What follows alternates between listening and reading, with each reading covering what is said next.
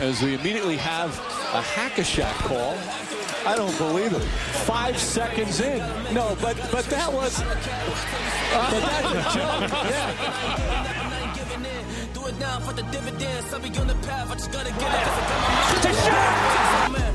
Wait has ended after a half century. The Milwaukee Bucks are NBA champions once again. And this is his house. I am just on the journey. Just know that I'm just going to say. Muy buenas a todos y bienvenidos a un nuevo podcast de Hackashack. Hoy eh, volvemos con nuestra serie de eh, comparaciones del draft de la NBA. Eh, esta vez le ha tocado a Dani traernos una serie de comparaciones. ¿Cuántas son, Dani? Antes de hablar y de presentarte. Son sobre nueve, creo que son nueve. Nueve exactas. Bueno, no, le ha, no ha querido llegar al 10. Así que antes de empezar te doy la palabra primero a ti por ser bueno, el que nos traes esas nueve palabras. Bueno, nueve palabras, eh, nueve jugadores. Nueve comparaciones. Sí, algún par más de palabras. Vamos a intentar reducirlo y no pasarnos de las mil, pero, pero eso, ¿qué tal? ¿Qué tal a todo el mundo? Eh, hoy venimos a hablar de lo que ha dicho Diego, de un par de comparaciones más de, de jugadores NBA y, y- y a comentaros que estamos en un multiverso donde Mbappé ha fichado por el Real Madrid. Bueno, Daniel Cortiñas, que siempre le gusta que diga su apellido. Y también tenemos por aquí a Pablo Díaz. ¿Qué pasa, gentuza? ¿Cómo estamos? Eh, vamos a ver si Dani llega al nivel que di en el primer episodio de esta serie, que fue bastante alto, la verdad. No es por tirarme muchas flores, pero las cosas como son. Y, y nada, y a ver qué nos trae. Yo tengo ganas de escuchar las, las comparaciones de, de nuestro querido Dani. Después de la flipada del día por parte de Pablo, podemos comenzar. Dani, tienes toda la palabra. Muy bien, pues, pues ya que estamos aquí, vamos a tirar por comparaciones cercanas para empezar y vamos yendo hacia atrás. Y qué mejor forma de empezar que con un jugador que le hemos puesto mote en el anterior episodio de apodos. O sea, ya veis cómo estoy hilando aquí las cosas. Si no lo habéis escuchado, os lo vais a escuchar. No voy a decir el mote aquí para que os lo vayáis a escuchar. Así que vamos con Denny Advilla, que eh, he visto que en Bleacher Report cuando, cuando estaba para salir en el draft, lo comparaban con Gordon Hayward. Mm, Me gustaría saber vuestra opinión aquí. Pues no sabría qué decirte. Creo que es un jugador al que todavía no le he visto demasiado como para. como para saber cuál puede ser su. Su estilo de juego característico, pero bueno, no creo que se parezca tanto a Gordon Hayward como. como puede decir ese. bueno, esa comparación de Bleacher Report. Que veo que estáis tirando los dos de las mismas fuentes, ¿eh? Primero Sí, ¿eh? Luego Dani. Es que Bleacher Report al final son los que lo ponen fácil un poco. ¿eh? Claro, los que más recogen también este tipo de, de cosas. No me parece tan mala, ¿eh? He de decirlo. Igual es un poco eh, lo, que nos, lo que reíamos el otro día de si eres europeo te van a comparar con Gasol Novitsky. Pues si eres blanco, te, probablemente te comparen con Gordon Hayward, ¿no? O sea, suena muy mal, pero es así. Igual, no, no sé, no sé si es por eso. Como estilo de jugador, creo que a Dani Advilla no le hemos visto aún su, su auténtico estilo, por así decirlo.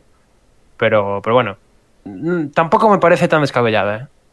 No, no, es que, mira, tú dices eso, a mí me parece muy buena comparación. O sea, mi opinión desde aquí es que esta primera comparación que traigo me gusta mucho. Quizás es una de las que eh. más me gusten, ¿eh? de estas que traigo, porque, porque sí, por, porque son jugadores que pueden cambiar posiciones los dos, son buenos pasadores y anotadores con y sin balón, aunque es verdad que a Advilla esto le cuesta un poquito más. Pero, pero bueno, mm, pasamos a la segunda. Un jugador también reciente, Tyrese Halliburton, el hombre de las zapatillas, que en Hombre, Bleacher Report también, seguimos tirando de Bleacher Report, lo comparaban con José Calderón, pero no con José Calderón, con Prime José Calderón. Cuidado, ¿eh? Cuidado. El Pri- Prime José Calderón, que es 98% en tiros libres. Ojito, Ahí está. eh. Cuidado. Ahí está. Cuidado, sí, sí. Sorprendente que hagan ese matiz, ¿eh? Eh, no lo había visto nunca, la verdad. Hombre, Que- es que a lo mejor compararlo con el José Calderón de los Caps o de los Lakers está un poco feo. Sí, Pero, con- con bueno. el José Calderón, presidente de la Asociación de, de Jugadores de Baloncesto, ¿no? No sé, no sé si es exactamente eso, ¿eh? Ahora, el- el- porque ahora, Pero lo fue ahora en es ese momento. McCollum, ¿no? Bueno, ahora sí. Ahora Yo creo es que-. Yo creo que tiene algún cargo. en la asociación o es un intermediario entre la liga y los jugadores o algo así. Pero bueno. Tiene trabajo. No, no sé. Sí, está allí Sí, no estamos currando. preocupados por él. Exacto. ¿Qué, qué opináis? ¿Qué opináis? Es que a mí con los jugadores esto es más gener- general, no de Halliburton. A mí los jugadores que tiran raro me cuesta compararlos. si, me, si me pides una comparación de Halliburton, probablemente te, probablemente te diría Sean Marion. Ahí está el nivel. Bueno, por posición, quizás algo por. Bueno, por altura, más o menos. Pues pueden parecerse, pero. Pero tampoco me acuerdo yo mucho de cuál era el prime de José Calderón, ¿sabes lo que te digo? Sí, además a, a Tyrese tampoco le hemos visto tanto, igual que a Villa. Así que vamos a pasar a otro que le hemos visto un poquito más, que yo creo que nos gusta a, a todos, que es Michael Porter Jr., que tiene un, temen- un tremendo potencial, que parece que no sé hablar ya, que me atraganto aquí, y lo comparan con otro jugador que arrasa en la NBA, que es Joel Embiid. Mm, ya lo has dicho. Te iba a preguntar Sí. tu opinión de la anterior, que no. ¿A ti De qué la te anterior, bueno, sí, dejamos un poquito esto reposar, la comparación de Michael Porter Jr. con la de Joel Embiid. Y a mí no me disgusta porque entiendo por qué se tira, porque son dos jugadores también eh, que saben dejarse a un lado, echarse a un lado, perdón, eh, para el bien del equipo, son buenos pasadores los dos, tienen muy buena visión de juego, sobre todo, y, y ese sentido colectivo, pero me falla un poquito, me falla un poquito también, porque Calderón era otra cosa distinta. Sí, más general, ¿no? Del parqué. Más. Sí. Más controlar el juego, tal. Y sí que es cierto que a Jalil hemos visto pues esa capacidad de pasar, que era uno de sus puntos fuertes. Pero yo no creo que sea el mismo tipo de pasador, por así decirlo. Claro. Sí, sí, sí. Calderón De un jugador más inteligente. Sí, sí, sí. Sí, y no le hacía falta.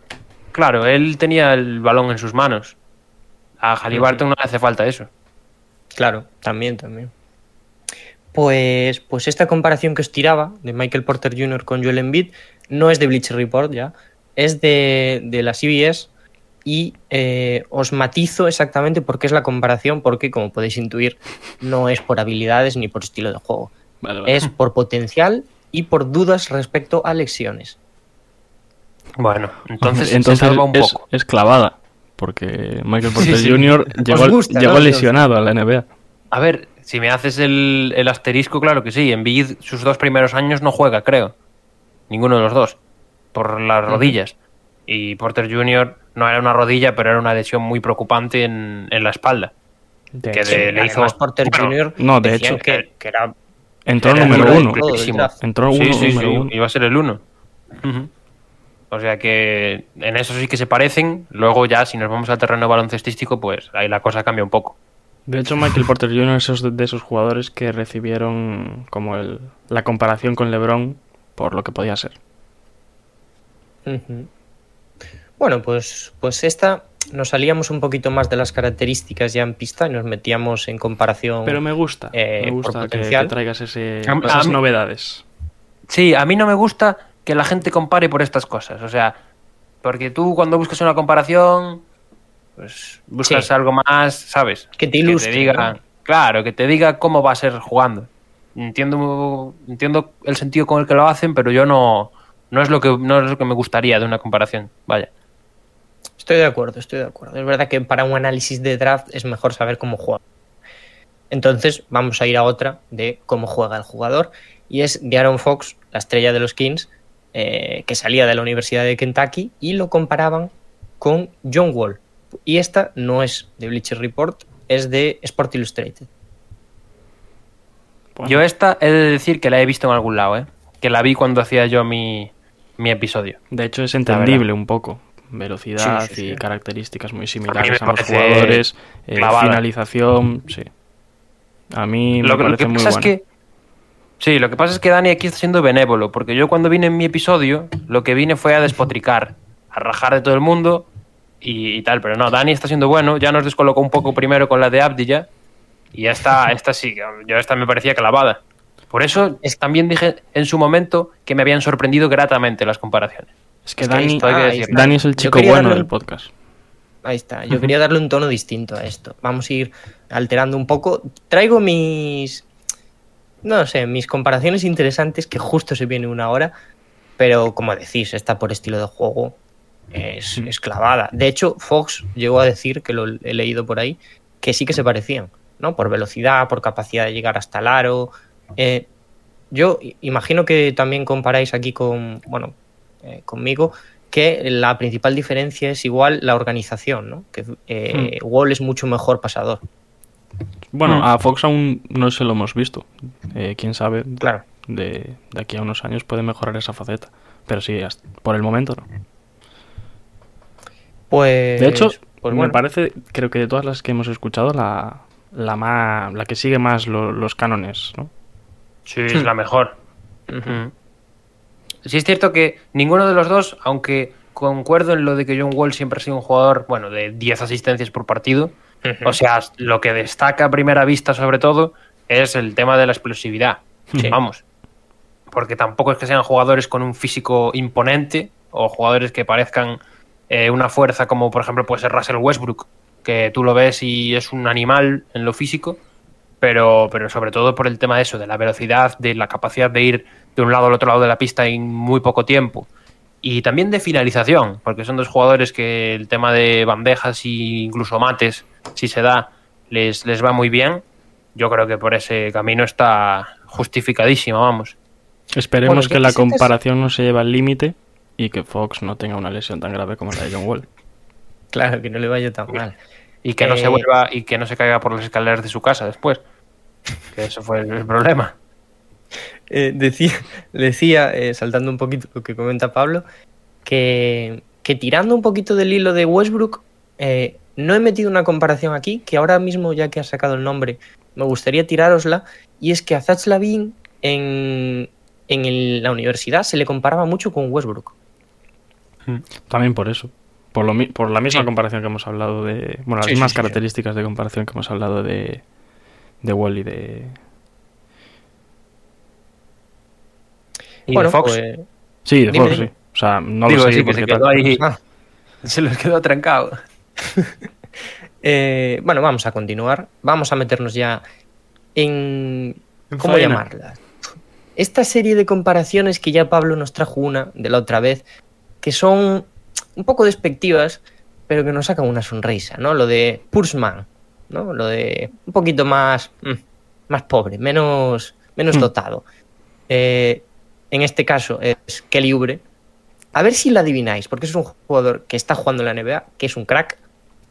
Y yo ¿Qué es creo que la, crack? la podéis sacar. ¿Qué es un crack? ¿Qué te refieres con crack? ¿Qué es estrella? Mm, no te voy a dar más pistas. Vamos a empezar así. Bueno, pues Oye, uno que me- tenga buen pelo. Me decepcionaría. Sí, me decepcionaría que la comparación de Kelly Oubre no fuera alguien muy guapo. Muy, muy Pero guapo. Vamos, vamos a ver. Estamos, esta os voy a decir que es eh, por. Bueno, por posición. Más que nada. Hostia, Pues no, no sé. ¿No? Alguien así también con brazos largos. Dices que es para mal. de escolta. Dices que es para mal, o sea, que no te gusta.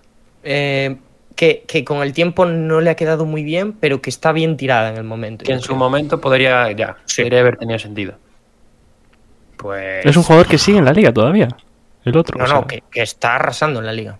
Este año ha jugado su mejor año eh, después de, de uno importante en otro equipo. Le está costando, ¿eh? Le está Es que, costando bueno, a Dani.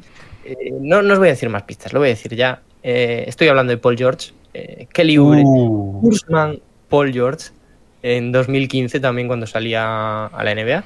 De Bleacher Report, otra que tenemos de, Bleach- de Bleacher Report. Y, y sí, le dieron un poquito de... Bueno, un poquito de estopa a Kelly Oubre. ¿Sabes lo que pasa con Kelly Oubre? ¿Por qué le queda mal la comparación? Porque ¿Por Kelly? Oubre es zurdo. Porque es zurdo. O sea, parece de coña, pero es lo mismo otra vez. Los zurdos normalmente los comparan con zurdos. Cuando llega James Harden, ¿a quién lo comparaban? Manu Ginobili. Toma. Eh, el otro, zurdo, toma, Manu Ginobili. ¿Sabes? Sí, sí, Michael Porter es Siempre Jr. lo mismo. Michael Porter Jr., mm, porque no había un zurdo. Porque no se podía decir LeBron James zurdo, zurdo, que si no, cuidado. Eh, no me parece mal en el momento. O sea, estoy de acuerdo en lo que dices tú, por encima de todo, vamos. Que en su momento estaba bien. Al final, Ubre ha acabado siendo más un 3-4 que un 2-3, ¿no? Pero, Sí. pero bueno, no me, no, me, no me disgusta del todo. Sí, Pero- también es un jugador con más que- un- algo más de, de cuerpo, Ubre, que, que Paul George. Y, y desde, desde, que, desde que Ubre entró en la liga hay que tener en cuenta que Paul George también ha cambiado mucho como jugador. Porque Paul George, no sé si fue exactamente en 2015 o 2014, fue cuando se lesionó en, en el training camp de Estados Unidos, que se rompió la tibia, y después de eso no ha vuelto a ser el mismo jugador a nivel físico. Porque Desde antes luego. era un tío mucho más espectacular, eh, aquel mate contra Chris Anderson en finales de conferencia que, que todos recordamos, no hemos vuelto a ver esa versión, así que ah, por ahí sí que también flojea un poco la comparación, pero es que al final son cosas que no, que no puedes, no puedes, no puedes tener en cuenta cuando comparas a un tío. Vamos. Pero bueno, sí que de primeras eh, podían tener matices muy, muy similares. Pero bueno, luego las carreras que- evolucionan. Incluso la de Paul George cambió desde ese momento, así que... Es verdad que, que a nivel baloncestístico deja un poco de que desear a día de hoy, pero a nivel de belleza podemos decir que Ubre sale ganando. Mm. Sí. Es que Ubre sale ganando contra, contra quien sea. Sí, Que le sí, compares, o sea que. un tier importante estaría Ubre. Eh, la hacían más que nada porque, bueno, decían que Ubre que tenía un potencial y demás, pero ponían ese matiz de si no está dispuesto a trabajar duro y a comprometerse con su carrera, puede parecerse, ojo lo que dicen, con un homeless man eh, Paul George. O No, sea hombre, que, no. Que estaba tirado un poquito por ahí. un poco Y hablando despectivo, de- ¿no? Hablando de Paul George, vamos a hacer otra que comparaban a otro jugador con Paul George. Un año antes en el draft, también Bleacher Report. No sé si la podéis sacar así porque fue un número bastante alto. Uf, es que 2014 a mí, yo para esto soy malo, tío. En 2014 Vale, el número uno fue decir- Wiggins. Ahí está. Pues es Andrew Wiggins, Toma. el que, el que salía comparado, que es muy curioso también porque han jugado este año juntos y tal. Y a los dos los comparaban con Paul George. Es verdad que a Wiggins, Bleacher Report le concedía la comparación con Paul George entero, no Pushman. No, no una pierna de Paul George, ¿no? Claro. No el Paul George eh, después de pagar impuestos. Vamos, dejémoslo así. Eh, yo de Wiggins recuerdo mucho esa comparación mítica con LeBron, ¿no? Porque cada dos o tres años tenemos a un jugador generacional en el draft, Bueno. o supuestamente generacional, al que se le compara con LeBron. Cada dos, Fue tres Wiggins. o cada año, al fin y al cabo. porque- Sí, fue Wiggins, fue Zion, eh, será Emoni Bates a lo mejor el año que viene, quién sabe. Eh, yo, yo creo que está bien la de Paul George, pero esta sí que me falla un poco más eh, a nivel defensivo, porque Paul George es un tío que es un, un buen jugador atrás, eh, ha sido líder en robos durante varias temporadas, puede cambiar con jugadores más altos. A Wiggins es cierto que en los últimos años le estamos viendo mucha mejora en ese, en ese apartado, mucha mejora.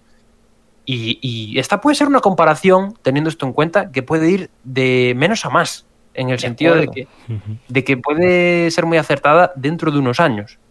Por ahora Sí. parece que va por buen camino. Además, me parece que a Wiggins le puede hacer falta un poquito lo que le hacía Paul George, ¿no? Si realmente llega a despuntar, quizás no, no es una primera espada, pero siendo un buen complemento, cuando ya adquiera ese- esa jerarquía de jugador importante, mm, le puede ir muy bien. Sí, es un jugador que ha crecido mucho con los años. Y en estos Warriors ha sido pieza importante eh, esta temporada sin Clay. Y veremos qué sucede en el futuro por- con Wiggins, porque es un jugador que bien puede aportar en, en- en el equipo o se puede marchar en busca de, de otra pieza más, más importante. Esa es una patata también caliente que tiene, que tiene el equipo. El, el problema es el sueldo, al final. Sí. Que es un gran jugador, estamos todos de acuerdo, pero yo creo que se le valorará más cuando firme su próximo contrato, porque ahora con 30 kilos al año es, es un dolor de muelas. Eh, entonces Hay que decirlo así. Y Wiggins es uno de esos jugadores afectados por el traspaso de LeBron a Caps. Porque le- yo creo que le hubiera venido mucho mejor eh, estar en Cavaliers siendo él la pieza angular del proyecto. Fue, fue el Pero- traspaso de Love, no ¿De el Love? de LeBron. Sí, porque Ah, LeBron sí, fue sí. agencia libre, Claro, es cierto. verdad. Bueno, la búsqueda del Sí. Big Three en, en Cleveland. Exacto. Vamos a pasar ahora a un jugador que tenemos bastante presente en el podcast, no ya por cuestiones baloncestísticas, pero lo sacamos siempre a coalición cuando eh, Bobby Portis hace las cosas bien.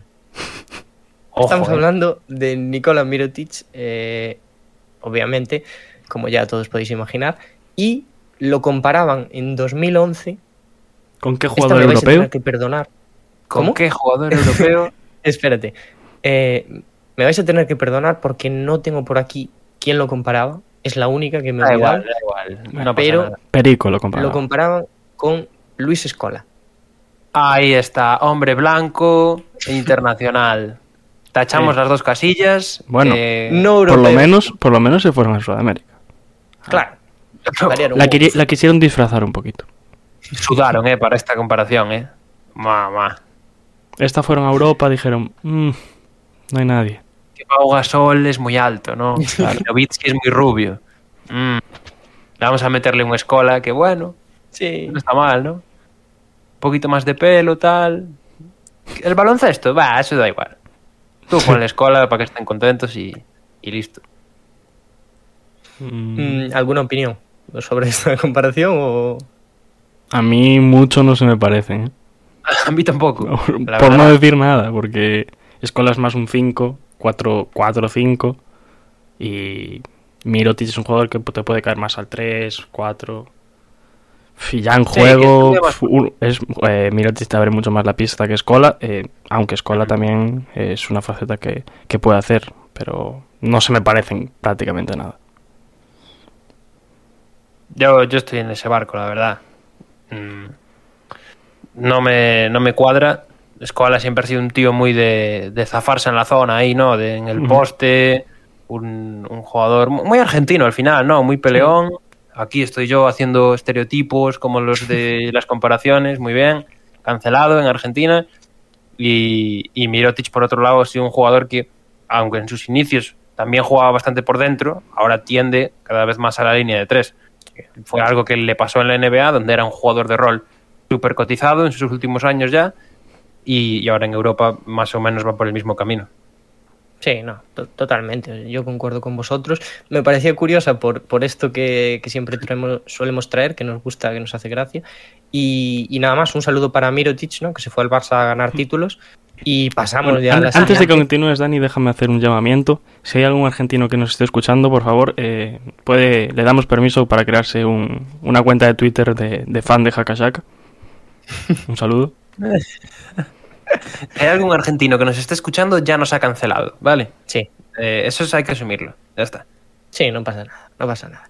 Eh, vamos a pasar ahora a mi favorita de estas, porque eh, estamos hablando de Danilo Galinari, que en nbadraft.net, que es un vertedero de comparaciones, podemos decirlo así. Sí, sí.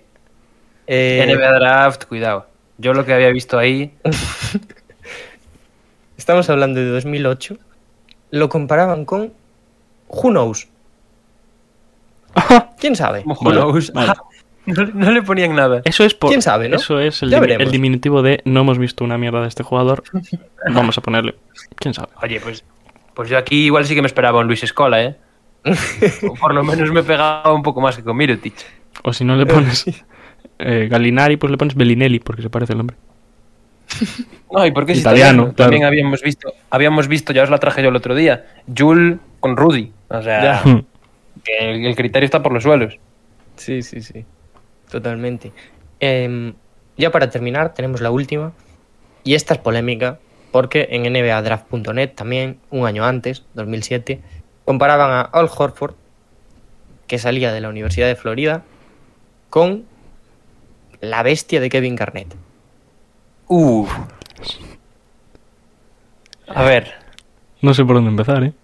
Diego se ríe, ¿eh? Diego, yo voy a dejar que empiece Diego, que le veo Uf. ansioso con esta. Eh, pues que comparar a alguien con Kevin Garnett es difícil, ¿eh? Eso, Además, eso sí al, es verdad. al Horford, que es un buen cha, Sí, por es eso. un, es un osito de peluche al Horford. O sea, Totalmente. O sea, jugadores con la garra y la fuerza que tiene que tenía Garnett, eh, pocos hemos visto. No, ya no solo garra, era un cabrón, las cosas como son. Sí, sí, sí. Era una, una mala vibra.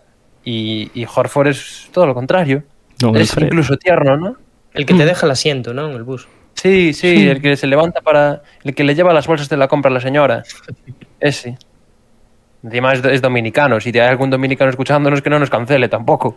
Pero bueno, se No, hace lo que se puede. No, hombre. A ver, los, del Cel- los de Celtics entendemos que, se, que nos cancelen, pero los dominicanos no. Claro. No, no, no. Baloncestísticamente he de decir que no me parece tan descabellada. Fuera del tema de eh, que Garnett es el diablo de un hombro y Horford es el ángel que tienes en el otro. Pero, pero baloncestísticamente, bueno, son dos tíos grandes que botan bien el balón, ¿no? Que se pueden Que hacer te, que te- sitio que en te la zona. defienden. Sí, que tienen buen tiro. Mm, Lo que pasa es que ahí igual Garnett lo tienen aquí arriba y Horford pues un poco por la mitad. Sí, y a lo mejor si le picas, al Horford te dice que perdón si te he molestado y Garnett te mete un puñetazo, ¿sabes? Puede ser. Puede ser, puede ser. Además, em, claro, no, no se esperaba también que Garnett tuviera buena carrera en el en Diamantes en Bruto. También sale, no sé si la habéis visto. Eh, sí. Peliculón, ¿eh? ¿Peliculón o no? Brutal, brutal. A mí me gustó mucho. A Eh, Al, Horford, Al si lo vemos en alguna película, a lo mejor es en la nueva de Winnie the Pooh. No sé. En la nueva película de Paddington, ¿no? Paul Horford es el del meme de la traeré a casa a las 12 y Kevin Garnett es el a mí me llama papá. eh, eh, me ha gustado esa. Ya está. Yo creo que hasta aquí hemos llegado, ¿no? Ah, no tenemos Eh, más, Dani. No tenemos la- más. no, no, con, con esta Yo quería decir que me da mucha pena por Al Horford porque me parece un jugadorazo. Nos hemos metido bastante con él, ¿eh? Yo creo, que, yo creo que tenemos que pedir perdón, nos hemos metido bastante con él. Le hemos llamado bueno, pero lo hemos A ver, dejado un poquito por los suelos a Al Horford. Quien, Vamos a quien ser tiene claros. la culpa es quien tiró la comparación, porque estamos hablando de 2007. Es verdad, echa balones fuera. Echa balones fuera, bien, bien. Claro, es que es verdad. Estamos hablando de 2007. Eh, en 2007, Garnett era el año antes de irse a Boston. Era un Garnett que había metido 22 puntos por partido, eh, que estaba abusando en la NBA. Bueno, ya sabemos todo lo que ha supuesto la figura de Garnett para la NBA. Es un jugador que cambió la NBA moderna para la gente alta, por agilidad sobre todo. Y 15 veces All-Star. A mí me, me parece mm, muy jodido para tirarle una comparación así a un chaval que sale de la universidad. Pero bueno, mm, nos De hemos hecho- reído con De hecho, a mí me parece peor esto que decir que va a ser el nuevo LeBron. Porque como se dice todos los años, pues como que pierde importancia. Sí, sí, da igual. La- la vieja vas a ser el nuevo. LeBron. Yo el otro día eh, estaba mi primo echando unas canastas y le dije, vas a ser el nuevo LeBron. Me dijo, va, pero no tengo presión ninguna. Yo, te, nada, yo tengo un primo que es así blanco y zurdo y le dijeron que es Ginobili. ¿Sabes? Bueno, Pablo hoy la coge con Ginobili y los argentinos, ¿eh? Sí, sí, con los zurdos. Con los zurdos, sobre todo. Porque yo soy zurdo también. Que bueno, nos morimos antes, pero oye, por lo menos nos comparan siempre con Ginobili. en el ¿Eres zurdo tú? Es lo que hay. Yo, yo soy zurdo, sí. ¿Pero jugando o, digo. o en todo? Para todo. Soy zurdo para todo. Bueno, pues ya sabéis una curiosidad de Pablo. Sí, un día, un día tenemos que hacer, eh, si dan mucho apoyo, Un 50 hacemos un cosas 50 sobre, cosas ¿no? sobre nosotros. Sí, sí, sí, sí. Para YouTube, para YouTube, así lo usamos. Claro, pues Bueno, así vamos, resucitamos el vamos a ir cortando por aquí, que si no... Al final esto, en vez de un podcast de comparaciones, es un podcast de charlando sobre nuestra vida. Sí. Bueno, eh, Pablo, te dejo empezar a ti hoy. Bueno, eh, lo primero de todo, saludos a nuestros oyentes de Latinoamérica, en donde seguramente nos han cancelado ya en la mitad de países, en los que probablemente sea delito escuchar este podcast. Y, y- y nada, que esperemos que vuelvan al, al siguiente de comparaciones y al siguiente en general de Hackashack, que ahora estamos a tope con la nueva temporada. Y, y nada, que nos vemos, un besito a todos y, y gracias por escucharnos. Bueno, y que nos comenten también ellos, por supuesto, ya supongo que lo diréis vosotros, pero que nos dejen lo que les ha parecido. Exacto. Bueno, y tú, Dani, eh, bueno, primero de todo, eh, gracias por traernos hoy esas comparaciones. Ah, de nada, un placer, hombre, un placer traeroslas. Em, nada, yo para, para despedirme, eh, simplemente decir que, que nos gusta mucho hacer este tipo de episodios, que nos reímos un poquito más, nos salimos de, de lo que estamos acostumbrados y, eso, lo que, lo que dijo Pablo, que nos, que nos digan por ahí qué les parecieron estas comparaciones y también se echaron unas risas y al siguiente nos vemos. Pues mi gente, muchísimas gracias por escucharnos y nos vemos en la próxima. Bueno, nos escuchamos. as we immediately have a hack-a-shack call. I don't believe it. Five seconds in. No, but but that was. but that's a joke. Yeah. Do it now for the dividends. I'll be on the path. I just gotta get it. Oh, Wait has ended after a half century. The Milwaukee Bucks are NBA champions once again. And this is his house. I am just up on the journey. You just know that I'm just going to say.